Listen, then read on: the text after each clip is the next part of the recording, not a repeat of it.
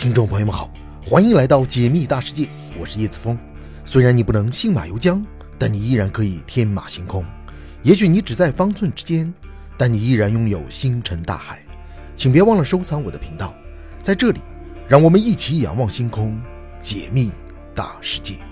今天我们的主题是：如果把身体冷冻，一百年后真的可以复活吗？人类梦寐以求的冷冻复活技术，其实对于大自然中的很多动物来说，只是最基本的生存技能。掌握冷冻复活的动物数量众多，仅仅是脊椎动物就有十几种之多。木娃在冬天会经历炼狱般的反复冻结，但一到春天便能原地满血复活。所以从理论上来说，冷冻的人体当然是可能复活的。一九五零年左右，野心勃勃的英国科学家詹姆斯·洛夫洛克。抓了一些仓鼠来做冷冻保存实验，他发现仓鼠的身体在百分之六十结冰的情况下，所有器官都冻坏了，大脑却没有产生不良影响。他的实验引起了医学界的高度关注。随后的研究中，人们发现老鼠冷冻在复活后可以活跃生存四到七天之久。一九五四年，冷冻技术开始用在人类身上，第一个享受如此殊遇的是人类的精子。别说。一开始的人工受精效果相当不错，虽然冷冻技术令人们振奋，但很快便在实验中发现了诸多的难题。我们知道，人体的百分之七十都是水组成的，温度降低到零摄氏度之后，水就会结成尖锐的冰晶，对细胞造成严重的破坏。随着结冰的水越来越多，剩下的水也会变成高盐溶液，对细胞造成更多的伤害。在所有的破坏因素中，细胞内的冰晶尤为致命。通过对自然动物的研究，人们发现自然冻结的动物竟然不会受到冰晶的致命危害。这些动物的秘密在于它们身体内的特殊溶质，例如水熊虫身体内的海藻糖、木娃身体内的尿素和葡萄糖，都会在低温环境中避免冰晶的出现。研究者把可以避免结晶出现的溶质称为冷冻保护剂。一九六七年一月十二日，开始了第一例人体冷冻实验，人体冷冻技术得到了飞速的发展。一九七零年以后，人们发现冷冻速度低于一摄氏度每分钟时，细胞内的液体便能充分的渗出，可以避免细胞内结晶的出现，大大降低了细胞受到的损伤。控速慢冻技术诞生，并被广泛用于细胞生物学层面。一九八零年后，研究人员把玻璃化技术运用到了冷冻实验，在一毫秒把温度降低一百三十六摄氏度，水可以形成无结晶的无定型冰，这样冰犹如玻璃一般，所以被称为。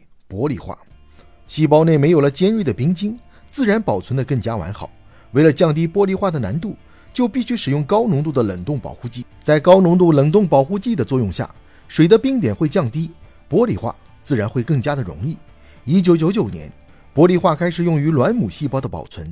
进入二十一世纪，一家医学公司成功对兔子肾脏进行了玻璃化保存，并在复温后实现了无损移植。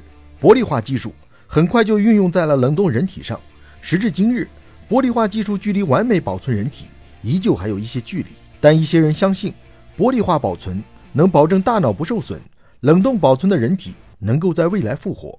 也有人认为，人的思想意识和大脑是分开的，死亡后意识就会离开肉体，复活他们之后，要么变成空壳，要么变成另外一个人。从意识连续的角度来说，只要大脑保存的足够完好，复活当然是可能的。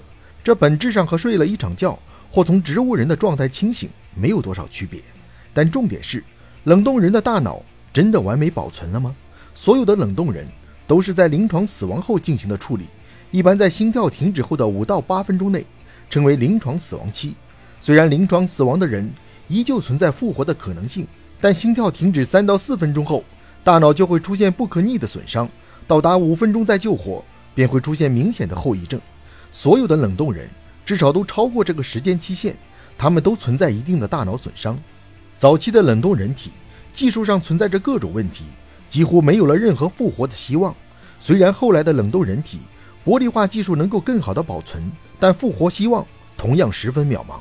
高浓度的冷冻保护剂拥有生物毒性，会持续的毒害冷冻人的身体和大脑。解冻时，冰也会从玻璃态转变为结晶态，对细胞造成严重的破坏。当前的技术尚不能复活任何哺乳动物，或许在未来世界，我们就能够掌握对大脑直接修复的纳米机器人技术，但依旧会存在不小的挑战。即便对于只有百分之十损伤的大脑皮层，纳米机器人需要修复的纳米单位也高达十的二十四次方个。如果纳米机器人的修复速度是一秒一个，一亿个纳米机器人进行同时修复，也需要修复三点一七亿年，相当于巨虫时代的石炭纪到现在的时间跨度。当然，也可以建立大脑分子层面的空间函数，进行相似性的修复，这样修复的速度就会快很多。